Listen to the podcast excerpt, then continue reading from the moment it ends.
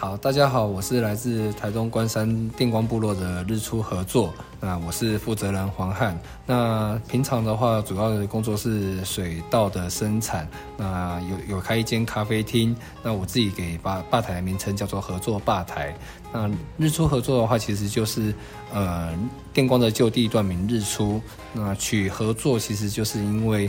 我们以种稻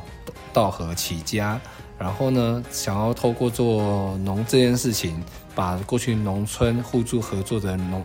呃，这样的一个农村农景再找回来，那重新建构，呃，农村跟不论农村也好，不论是这个社会也好，大家互助合作的状态。那呃，这次在台北会想要端出什么样的料理给大家？好，呃，其实我们的料理叫做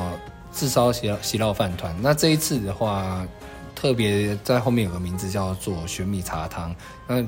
就是基于原本的一个席烙饭团的架构，再去做那个茶泡饭的变化。那为什么会这样做的原因，是因为我们在卖的东西其实都跟我们的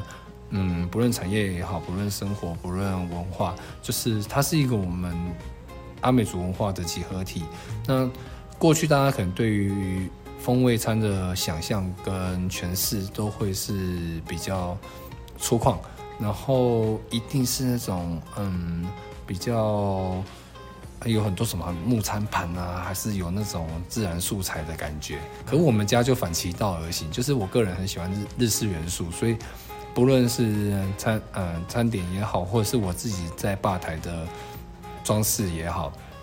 我我都是走一个比较日日日式的风格。那为什么会这样？是因为我是隔代教养，从小被阿妈带大。阿妈她是受日本时代时代教育的人，所以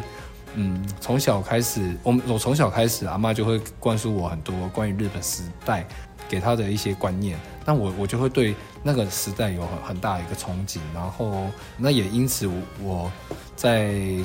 呃上高中，然后甚至是。上大学毕业出社会之后，很多东西其实都都有很多日本元素的原因是这样子。对我间接的被阿妈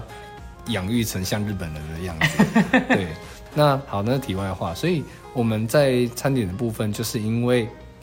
想要把呃过去大家可能比较害怕的洗脑去做变化，那我们就以日式压寿司的方式去做摆盘呈现。好，然后呢，我们。这一次加上玄米茶汤，是因为希望把所有跟我们家生产有关的东西做一个，嗯，算是也我不知道是算不算终极版，可是就是一个很嗯日出合作集大成的一个料理。也就是说，把玄米，因为因为我们目前的餐点是没有利用到糙米，那我们就把糙米炒成玄米玄米茶粒之后，把它煮成。高汤，那这个高汤也会利用到昆布，再去熬煮之后呢，添加到我们的饭团里面。对，那这是组合的方式。那这个饭汤其实，在是至于我阿美族文化或者是我太太的闽南文化来讲，都有各自的诠释。好，就是这个东西是一个呃，好特特殊节日在吃，然后只要这个东西一出现，它会让我太太想到，哎。呃，大家团聚的感觉。那因为这个就是团聚的时候会吃到东西，所以他吃得饱，然后吃得暖，那又可以让让让大家有那有围炉围围炉的那种那种气氛。所以这个这个饭汤料理对于我们我跟我太太来来说是一个很重要的呈现方式。OK，好。那我们想要，就是因为这次的主题叫做未来餐桌，所以我们想要问日出合作说，哦，那你们的未来餐桌的想象会是什么？好，呃，未来主题这件事情，其实我们在做农这这个的时候，就一直是在为将来做打算，因为接下来，因因为全全球环环境变迁，然后产业结构整个是受到环境变迁。的影响，然后也一直在变化，所以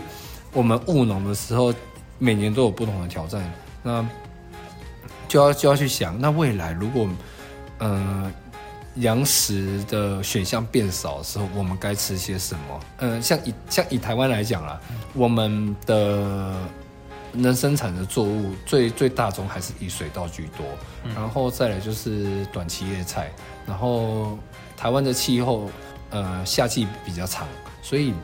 呃瓜果类也特别多，嗯，所以假设未来遇到极端气候的时候，加上台湾不能生不适合生产优质的小小麦的话，其实像我们现在很多人的饮食都会受到很大的挑战，比如说吃面啊、馒头啊、包子啊、面包啊、发餐，然后发餐啊这些东西可能都会